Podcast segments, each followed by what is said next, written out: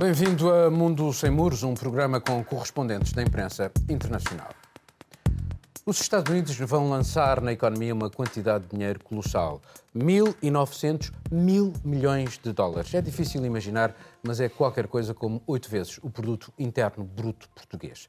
No essencial, Biden aposta nas camadas mais pobres da sociedade norte-americana para recuperar a economia. O princípio é simples. Os que ganham menos gastam mais rapidamente o dinheiro que têm, pondo assim a economia a funcionar mais depressa. É a recuperação económica pela via da procura. Cada americano que ganhe menos de 75 mil dólares anuais vai receber assim um cheque de 1.400. Os altos rendimentos, aqueles que mantiveram os empregos e até aumentaram as suas poupanças, estão praticamente excluídos deste pacote de estímulo financeiro destinado a acabar com a pandemia e a recuperar a economia.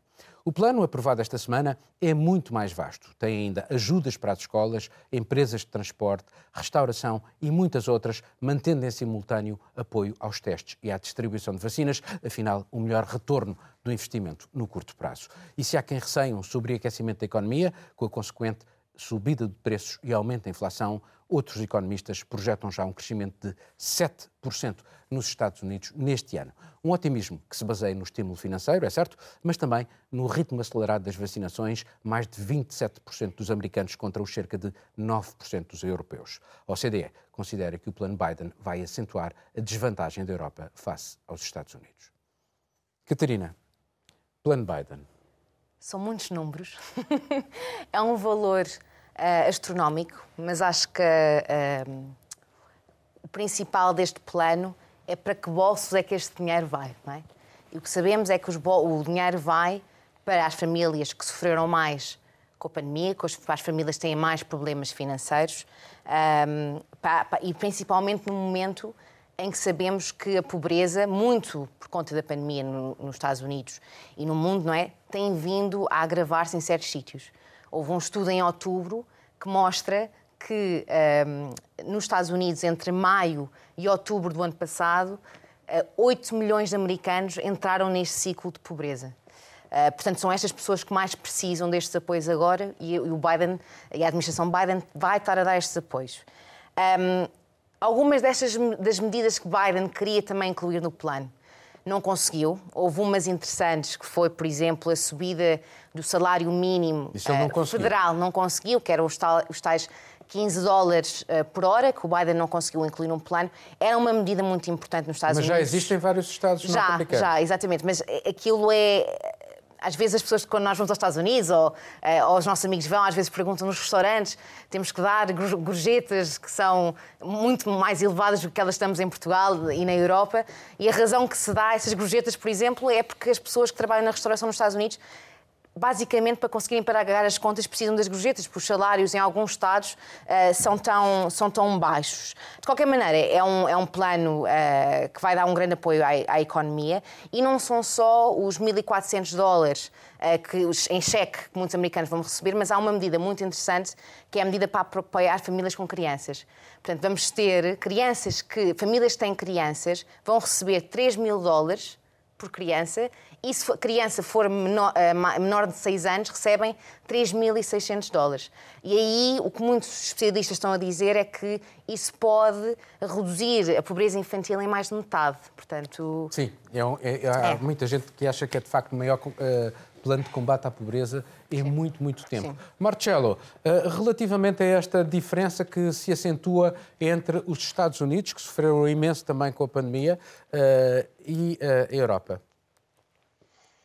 Sim, há, a diferença que, que, impressiona mais é a rapidez de atuação de, dos Estados Unidos. Há, há, bom, há outras coisas que impressionam também. É, é interessante ver como rendimentos até 75 mil dólares são considerados rendimentos que, que, precisam de subsídio, precisam de ajuda, não é? Quem em Portugal, quem em Portugal quem ganha 75 mil dólares eh, pode-se considerar um, um abastado. Mas é a rapidez, a rapidez impressiona. É, nós ainda estamos aqui a discutir é, o plano, o nosso plano de recuperação.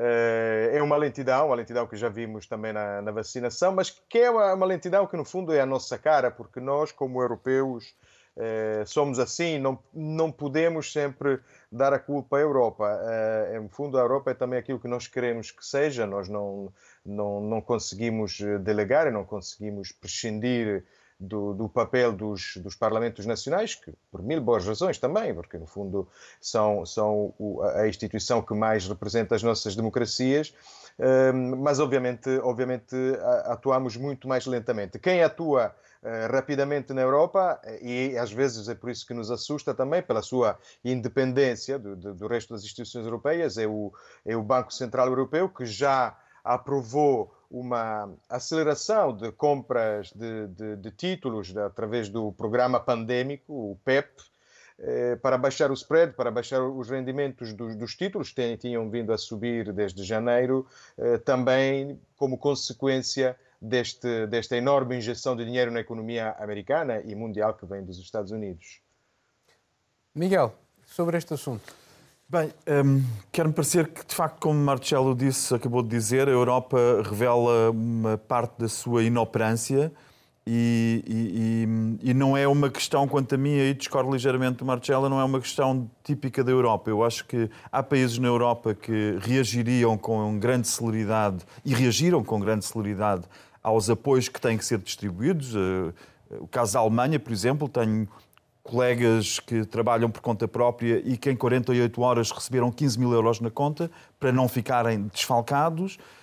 Um, e há outros países onde, essa, onde, onde, as coisas funcionam menos bem. Nós estamos a falar de Lisboa. Tem a ver portanto, com, as assimetrias europeias. Enfim, são grandes assimetrias. Unidos, são grandes, é? E isso é muito importante. São grandes assimetrias. Uh, uh, em Portugal, conheço inúmeros casos de pessoas que só passado muitos meses começaram a receber 300 euros por mês, por exemplo, o dono de um café, o dono de uma loja de tatuagens, os apoios são muito baixos e não chegam para subsistir. E nós estamos a assistir a pessoas em Portugal. Eu falei uh, esta semana com o presidente da ReFood, com o Hunter Halda. Nós estamos numa situação em que as pessoas não têm dinheiro para comprar alimentos. Portanto, é esta assimetria que nós estamos a viver na Europa e falta uma resposta eficaz. Falta até porque há outras assimetrias. Enquanto países como a Alemanha e a Holanda, os particulares têm, em média, uh, poupanças substanciais às quais podem recorrer, em Portugal os níveis de poupança são muito mais baixos. Mas para voltar a Biden e ao plano Biden, eu acho que há, há algumas coisas a assinalar. Por um lado, é de facto mostra como eh, toda esta a, a, tensão forte entre democratas e republicanos tem por trás uma substância política, porque a forma de gerir uma crise destas é radicalmente diferente daquela que distingue, por exemplo, na Europa, partidos do centro-direita e do centro-esquerda, que seriam, seriam o equivalente a democratas e republicanos. Mas enquanto na Europa, por exemplo, num governo alemão, temos o Ministro das Finanças, que é do SPD, e a Chanceler, que é da CDU, portanto é o centro-esquerda e o centro-direita, praticamente em nada se distingue. Nos Estados Unidos assistimos a uma diferença enorme, que é, enquanto sob presidentes conservadores como desde Reagan até Trump temos a lógica que reduzindo os impostos aos ricos o dinheiro há de cair em cascata e há de beneficiar os pobres, que não é verdade, os, os menos abonados. Até o agora, FMI já disse que isso não funciona. Agora temos, agora temos, de facto, uma inversão que é apoiar aqueles que têm rendimentos mais baixos. Mas é preciso ver que, uh, há pouco, um, há não muito tempo, a Catarina falava no pledge. No, no, há, há nos Estados Unidos um movimento que é o Pledge to Give, dos grandes, grandes bilionários norte-americanos que se comprometem, muitos, muitas centenas já se comprometerem a doar metade das suas fortunas em vida eh, a, a causas coletivas. Isto revela, sobretudo, que a tributação dos ricos é absolutamente insuficiente nos Estados Unidos. Muitos desses bilionários já disseram, e já houve comparações, se vivessem na Europa, já teriam sido taxados em mais do que aquilo que prometem a doar até ao fim da sua vida. Portanto, os Estados Unidos têm sofrido um processo de uma erosão muito forte no que toca às, aos princípios da igualdade. Há uma enorme desigualdade, uma desigualdade crescente e, sobretudo, há um número crescente de pessoas que se apercebeu que não vão lá com o sonho americano. Juliana, em relação a este assunto, considerando que, por exemplo, a OCDE acha que este pacote é tão enorme, tão grande, que uh, vai ter consequências numa série de outros países, Canadá e até na Europa, e vai permitir a subida do, do produto interno bruto europeu em cerca de 1%.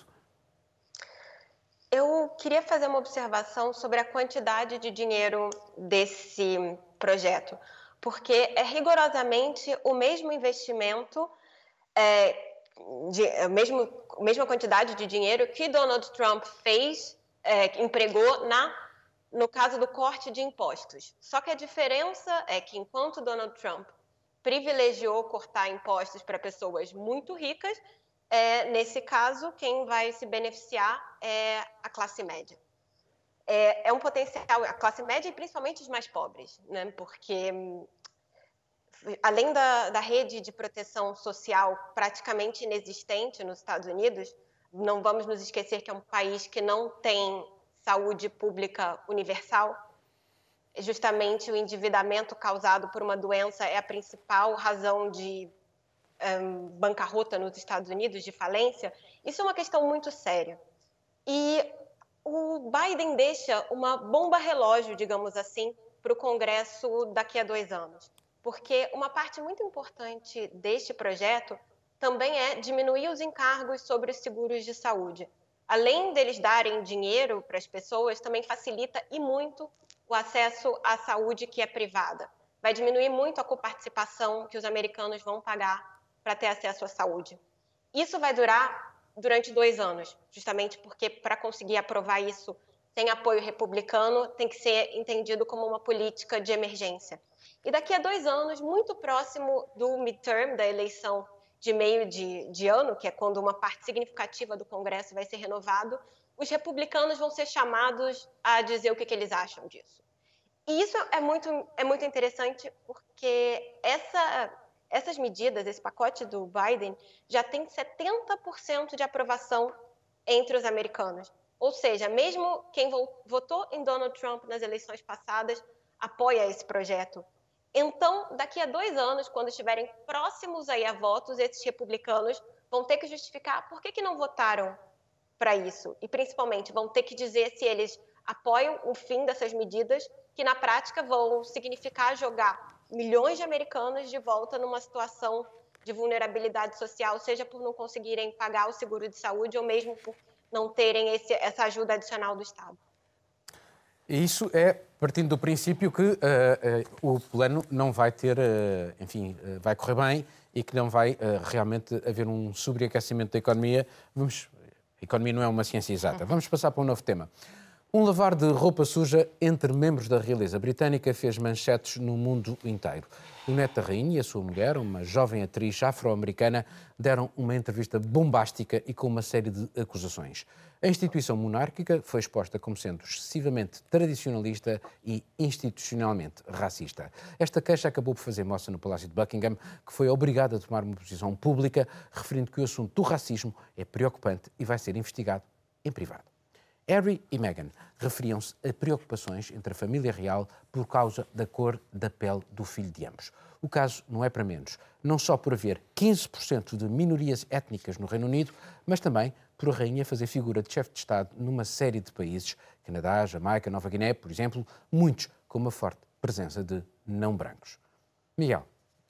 Bem, eh, eu tenho algumas dificuldades em ver esta entrevista como bombástica, porque ela é um simples uh, acertar de agulhas desencontradas dentro de uma família, tentativa de o fazer, ou, ou, se quisermos, uma lavagem de roupa suja pública dessa mesma família. Bombástica torna-se, de facto, por se tratar da, da família real britânica. E vale a pena só ver, porque senão, quer dizer, até a questão racista subjacente eh, à qual eh, dou a maior credibilidade enquanto conversa que terá existido, porque o Prince, por exemplo, o marido presente confirma, mas eh, até essa conversa é uma forma de racismo comparado com aquilo que vivemos no dia a dia em países como o Reino Unido ou como Portugal, é uma forma de racismo quase mitigada, é quase uma, quase uma coisa subtil. Não a torna menos grave, como é óbvio. Agora, o que eu acho é que vale a pena olhar, atual, olhar para esta questão da monarquia. Atual, Black Lives Matter. Sim, enfim. mas claro, claro, mas é, é uma questão menor em relação ao racial racial profiling, quando há detenções, é uma questão, é uma questão dentro da família, a preocupação com a cor do filho. Até se poderia dizer, se, se alguém quisesse defender essa tese, não, não é o caso, mas poderia, poder-se dizer, nós sabemos de facto as pessoas sofrem, eh, vivem, sofrem consequências do racismo, portanto, a preocupação com a cor da pele poderia decorrer, poderia decorrer, poderia argumentar assim quem o disse, de uma preocupação com o futuro da criança, etc. Que é isso que, tentou, que se tentou fazer. Agora, o facto é que nós estamos perante uma instituição, tanto no Reino Unido como noutros países, em que eu olho para as personagens e para o elenco e vejo uma senhora velhota simpática, muito velhota, com um marido com simpatias de extrema-direita, um filho que é conservador, um pouco patético e artista, um outro filho que se dá com delinquentes, enfim, temos a Casa Real Britânica, olhamos para a Espanhola, temos um, um rei emérito que é um, um, um corrupto uh, fugido, uh, com um cunhado que está na prisão, olhamos para a Casa Real do Mónaco, que também está sempre presente nas revistas, e temos um alcoólico agressivo e colérico, com uma mulher sofredora e paciente e uma irmã meio malucada, e olhamos para isto e parecem as pessoas da minha rua. Só que se vestem melhor e, em vez de fazerem festas na costa da Caparica, fazem festas em iates e regatas. O que isto significa é que nós precisamos, de facto, projetar as nossas preocupações numa coisa maior. E tão maior se torna, como tu mencionaste, tão maior se torna que nós olhamos para países como a Austrália e por causa desta entrevista já temos o governo australiano a levantar a questão e o primeiro-ministro a levantar a questão se, a Rainha Isabel, se depois da Rainha Isabel, quando ela cessar funções, nós sabemos o que é que isso significa, quando a Rainha cessar funções, se vão continuar a ter como uh, chefe de Estado e, e, soberano o rei de Inglaterra. Isto está em causa e esta entrevista de facto bombástica nesse sentido, em que ameaça fazer colapsar uma instituição que de facto nem, nem no Reino Unido faz sentido, nem quanto a mim em qualquer outro país europeu, nem que sequer, quanto a mim, é conciliável com alguns princípios uh, que deviam ser uh, de, de, igualdade, de igualdade de oportunidades, etc., não é conciliável. Juliana, sobre isto, tendo em considerando que, uh, apesar de tudo, parte, a realeza e a, família real britânica é um instrumento poderosíssimo da afirmação do Reino Unido no mundo, faz parte do soft power britânico. Claro, faz parte do soft power britânico, é tá sempre nas, nos guias turísticos e assistir a troca da guarda e comprar toda sorte de quinquilharia de souvenirs com a cara da rainha. O grande problema é que todo soft power vai e volta. Né? E nesse caso específico, é, eles pouparam a rainha, no caso, enfim, também seria até contraproducente para eles ofender uma ofenderem uma senhora de mais de 90 anos que é tida como alguém amado pelo, pelos britânicos. Mas nós sabemos muito bem que Charles, o, o, o herdeiro do trono, ele não tem a simpatia que a mãe tem, e no caso, muito por conta da maneira como ele tratou a própria é, Lady Di. E uh, Harry e Meghan não fizeram a menor questão de poupar uh, o príncipe Charles nem é, o outro herdeiro do trono, né, que é o príncipe William, de quem seria o suposto racista na família, quem teria se preocupado com a cor do, do filho deles. Então, é, isso é mais preocupante, porque, como, como o Miguel bem disse, quando a rainha, enfim, cessar funções, e isso para uma senhora de 90 e tal anos, de repente não está tão longe assim, é, vai, vai, criar um, um, transtorno, porque vai existir uma sombra do o novo monarca é racista, e nesse ponto Harry e Meghan não fizeram a menor questão de, de dizer que não. É, inesperadamente, a família real soltou um comunicado dizendo que leva isso muito a sério.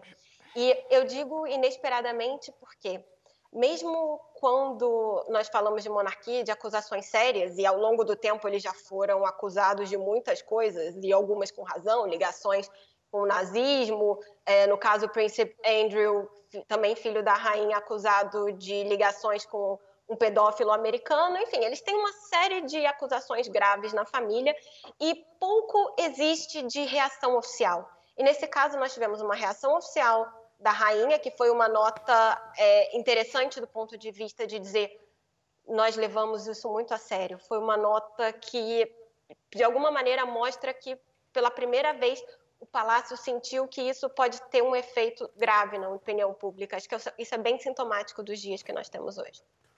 Catarina, eh, é curioso a forma como o impacto que isto tem eh, no mundo eh, e a leitura que é feita também no Reino Unido.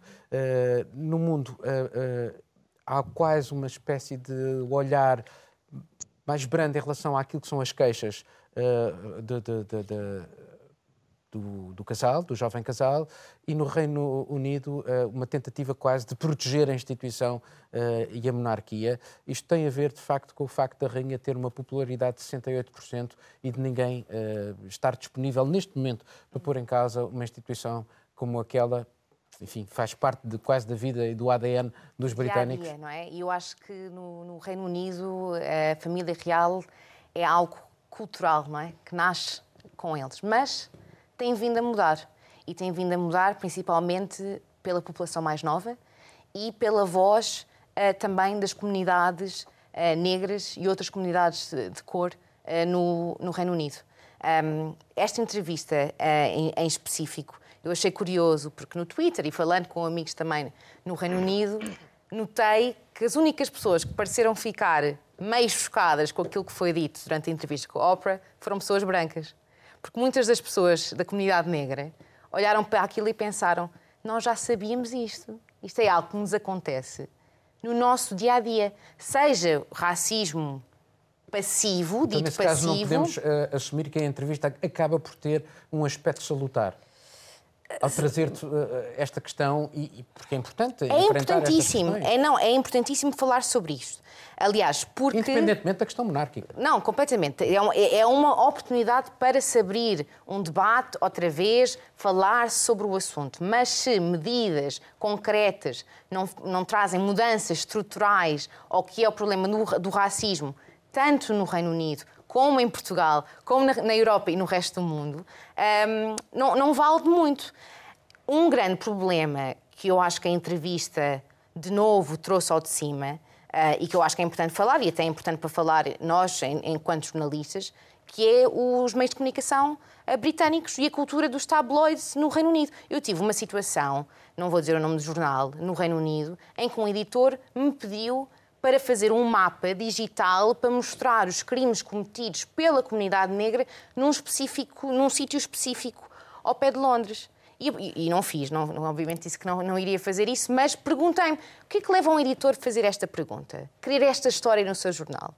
Vai levar pessoas a abrir e a comentar, pois é a comunidade negra que anda a cometer crimes. A Meghan Markle por muito que nós podemos achar que a entrevista não foi uh, bombástica dessa perspectiva, eh, eh, foi uma pessoa que foi completamente atacada pelos tabloides britânicos. No início, quando eles anunciaram que iam casar, o tabloide britânico, o Daily Star, disse que o Harry ia marry into a gangster royalty. Portanto, a chamar a Meghan Markle, basicamente, abertamente, como se ela fosse parte de uma comunidade de, de, de um gangue. E se isto continuar a acontecer. O diretor da Vogue britânica confirmou essa tua tese, não é? Essa tua tese. Sim, e agora, por exemplo, um dos grandes problemas, e eu espero que, e já ouvimos alguns jornalistas a discutir este assunto, incluindo os tabloides, que não há representação nos tabloides britânicos e nos meios de comunicação em geral, até em Portugal, destas comunidades. No Reino Unido, são 0,2% dos jornalistas que são negros. E não há uma cumplicidade é. muito grande também eh, entre a Casa Real ou uma parte da Casa Real e essa imprensa tabloide.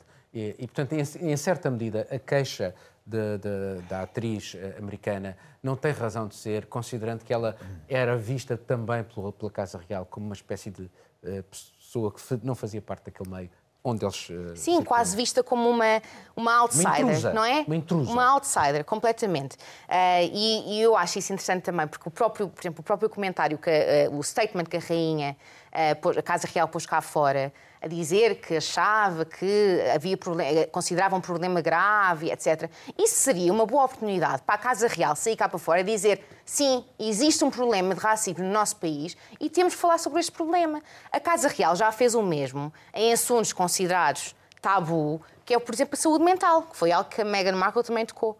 Tivemos o Prince William durante muito tempo a fazer campanhas uh, Não, sobre saúde mental. Eu estou a dizer isto porque a maneira como eles, por exemplo, protegeram o a... príncipe Andrew que uh, das suas pessoa, amizades exato. com um pedófilo uh, conhecido norte-americano, como falou a, a Juliana. Uh, Completamente e, diferente. E, e, e, como eles não protegeram a, a, a, a, mulher do Harry. Exato, e, segundo que ela, e segundo o que ela diz, houve pedidos de ajuda que foram feitos internamente que não foram levados a sério. Marcela, sobre este, este assunto. Ah, eu tenho alguma dificuldade em levar a sério, sobretudo em levar a sério a entrega a Meghan Markle da, da, da luta antirracista no mundo, porque eh, é, é uma daquelas, quando surgem estas polémicas na família real, sobretudo inglesa, eh, eu dou graças a Deus por viver numa república, porque as repúblicas têm muitos defeitos, mas um presidente pode ter muitos defeitos, cinco ou sete anos, em Itália são sete, depois sai e entra outro. E, e, e custa-me muito imaginar, e ponho-me mesmo no, no papel dos ingleses, eh, que uma zanga entre cunhados se pode tornar numa, numa, numa crise institucional num país que não é propriamente nem é o principal do Mónaco, é uma das grandes potências mundiais. Eh, há uma atriz que tinha até mais talento do que a Meghan Markle que fez que se casou com o príncipe do Mónaco e, e teve uma vida muito mais recatada. A, Meghan entrou na família real da chefe de, de, um Estado que tem a bomba atómica e descobriu que existem, existem protocolos. Existem protocolos, sim. Uh, e depois a questão do racismo. Sobre o racismo, ela no, no fundo, fundo és monárquico, Marcelo. Eh, talvez. No fundo talvez. és monárquico. Muito lá no fundo é possível, mas, não, mas é um chefe de Estado e, e, e sobre o racismo não, não, disse nada que faça acusações, mas também qual é a novidade? As casas reais, agora respondo ao Miguel que diz que é monárquico, sou monárquico, as casas reais europeias durante séculos a fios, praticamente durante um milénio, casaram-se entre primos porque o sangue não se podia misturar demasiado, portanto, e trans in the family. Uh, mas uh, as, estas piadas que, que, se poderão ter dito é, é, entre cunhados sobre a cor da pele do, do, príncipe, não, é uma coisa que não. Mas, oh, não Marcelo, uh, custa-me um pouco. Quer ver... não, Marcelo, quer se queira, quer não, Sim. a família real britânica, a imagem que, que, que o Reino Unido tem no mundo também decorre um bocado dessa imagem da família real britânica. Mas a imagem, mas a imagem da família real, eu vejo muitas entrevistas agora, saíram na imprensa, sobretudo anglo-saxónica, mais uma vez, os professores de estudos pós-coloniais. Eu recuso essa ideia de, desta identificação apenas racial.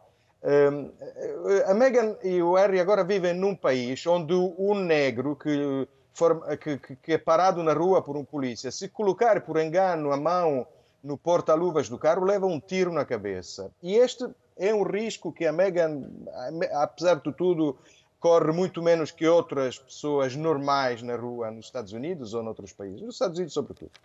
Um, e, e, eu não consigo não, não, ver isso, eu não consigo não, não pensar que estas pessoas, que o, o, os irmãos William e Harry, herdaram só do bolo financeiro que a Lady Diana Uh, recebeu, depois do divórcio do príncipe Carlos, herdaram 13 uh, milhões de libras. Eu não, não, não, não, me identifico no mundo em que existe apenas uma, uma identificação racial com uma mulher que é, aliás, tem a pele bastante mais clara que muitas sicilianas ou mulheres do sul da Itália que eu conheci. e depois não se vêem estas coisas. que É claro que não é, não é só os tabloides, a BBC também traz as notícias sobre o dinheiro público que foi gasto para restaurar palácios, palacetes, primeiro em Kensington, um milhão e meio de libras, depois mudaram de casa, foram para outro cottage, não me lembro como é que se chama, que custou 2 milhões e meio.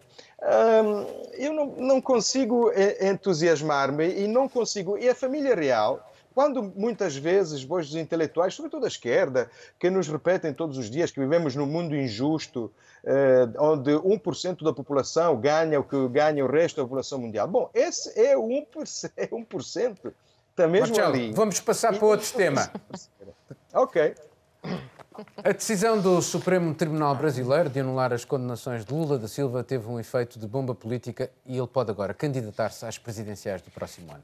Foi uma deliberação de ordem técnica quase burocrática. O juiz do Supremo considerou que o Tribunal de Curitiba, que julgou Lula, não tinha competência para o fazer. E se não inocenta Lula da Silva, volta a dar direitos políticos.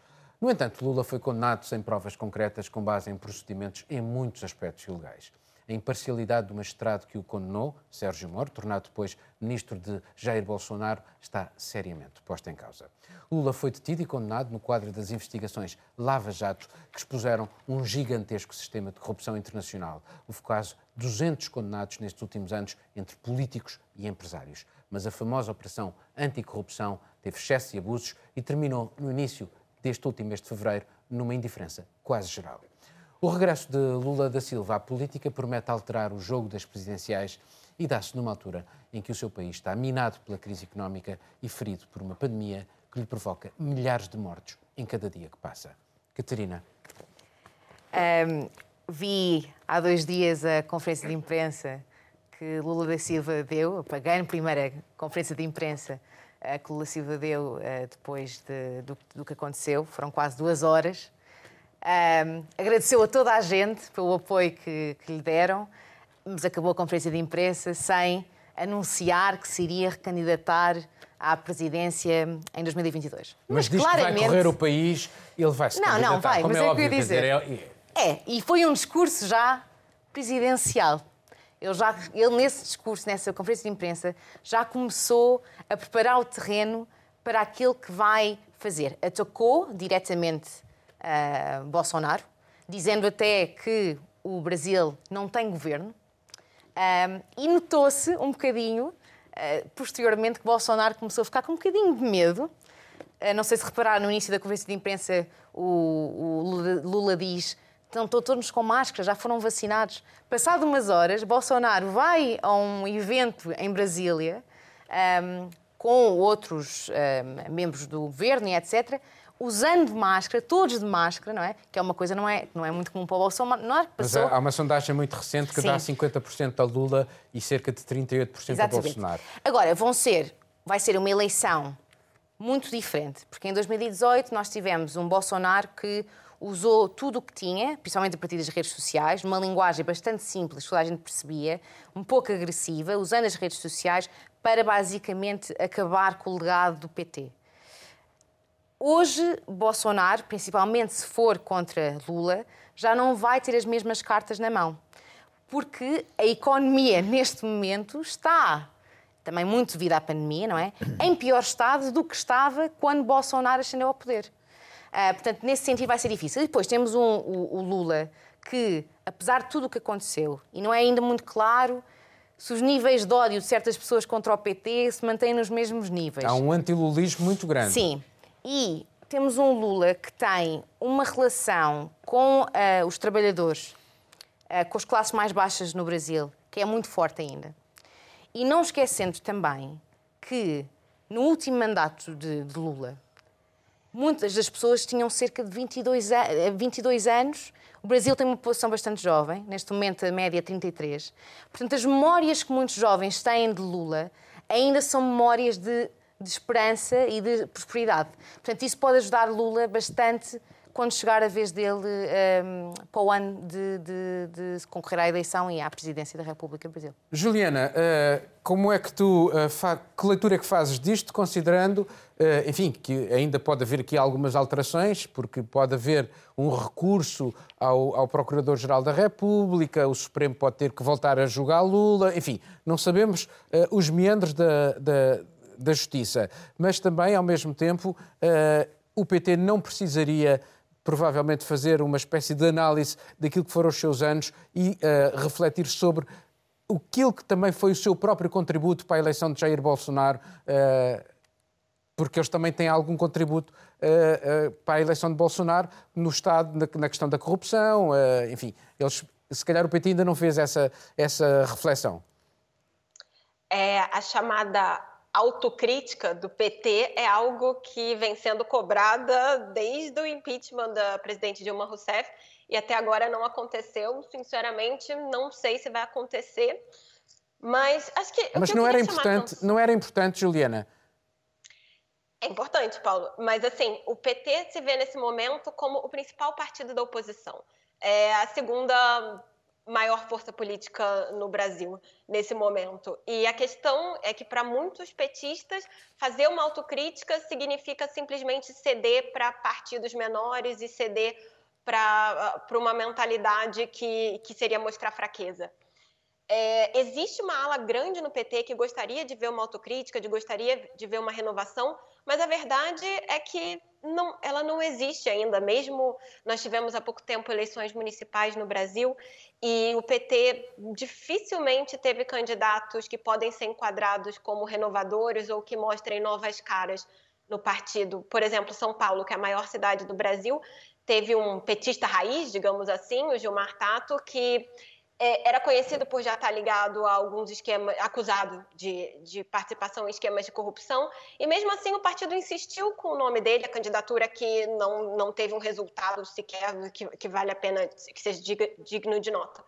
É, dito isso, o que eu queria é, explicar é que essa decisão do Supremo Tribunal no Brasil, ela pegou até o Lula de surpresa, porque analistas e pessoas próximas a ele disseram que nem o próprio Lula esperava isso. Porque é, essa queixa de que a, o juizado de Curitiba, que a vara de Curitiba, não era o lugar para ser julgado é, esse processo e outros, é algo que os advogados do Lula vêm falando há anos, eles vêm argumentando isso há anos. Então, já levanta uma questão de por que, numa decisão monocrática, né, é, o juiz, o Edson Fachin, decidiu escolher isso agora. É, parece ter sido uma tentativa de salvar, de alguma maneira, é, Sérgio Moro de um, um, um, julgamento de suspeição, que seria mais grave. E aí, num outro plot twist, quando ninguém já esperava, porque a conferência de imprensa do Lula estava marcada para acontecer no dia seguinte, né, na terça-feira, quando no dia seguinte a essa decisão, mas aí o Supremo Tribunal decidiu que não ia na verdade, iam fazer um segundo julgamento da suspeição do Lula. Então, inclusive, do Lula não, desculpa, suspeição do, do Sérgio Moro. Exatamente. E só, só para só concluir isso, Paulo, deixa a, a nossa situação para 2022 no Brasil completamente numa incógnita, porque é muito difícil que o PT, tendo um candidato, é, tendo a possibilidade de ter um candidato que, que com certeza vai para o segundo turno, porque se Lula for para a corrida, ele com certeza ao segundo turno chega, vai à segunda volta, ele optaria por fazer uma autocrítica e pôr um outro candidato. É, se Lula for candidato em 2022, ele vai ter 76 anos seria um a menos do que Biden. E muitas pessoas pensam que poderia ser uma solução dessas, uma eleição em que ele tentaria se, se posicionar como um candidato de um mandato só. Na Argentina, por exemplo, a ex-presidente Cristina Kirchner, que também tinha uma rejeição grande, ela entrou numa chapa, na atual chapa presidencial, como vice-presidente. Então, são muitas as, as opções. Deixa-me caso... deixa, vamos, deixa passar agora para o Marcelo, estamos a, correr para o final do programa. Marcelo, sobre isto, uh, este assunto. O Lula, uh, a justiça, as presidenciais brasileiras.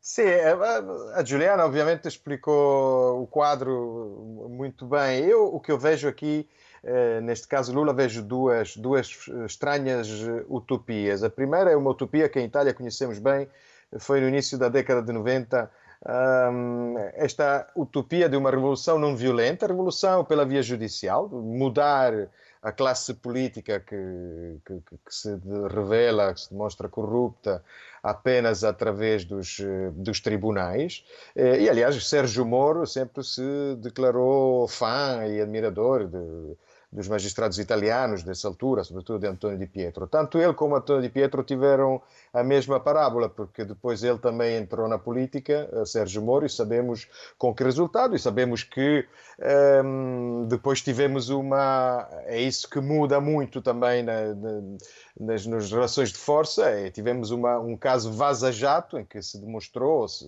através de escutas, que que havia ali uma, uma contiguidade perigosa entre magistratura que investigava e magistratura que ia julgar eh, Lula. E, e, portanto, esta, esta sentença, como a Juliana explicava há pouco, será também uma sentença que que serve para, para, para eh, proteger um pouco Sérgio Moro de outras, outras acusações. Uh, mas isso vimos que não faz bem, não faz bem a democracia, não faz bem uh, nada disso, não faz bem uma opinião pública que oscila apenas uh, por causa de uma ou outra notícia disto.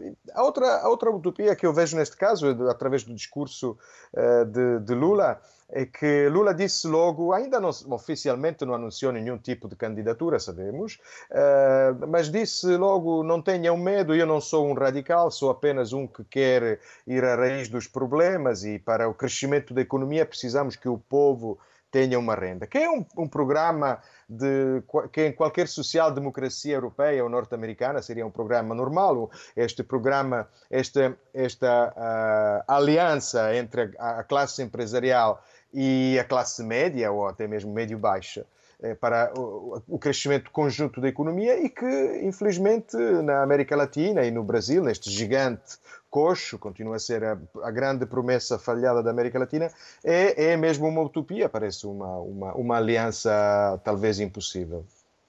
Uh, Miguel, sobre, sobre isto. Bem, eu acho impressionante. Tenta ser. Que... Desculpa lá, vou-te pedir para ser sintético. Sim, eu acho impressionante. Vou falar de ti, portanto, vais-me dar um bocadinho mais de espaço, porque eu acho impressionante que uma pessoa que tu entrevistaste uh, como detido numa prisão que foi Lula da Silva uh, o ano passado, entrevistaste o ano passado, não foi? Uh... Julgo que sim.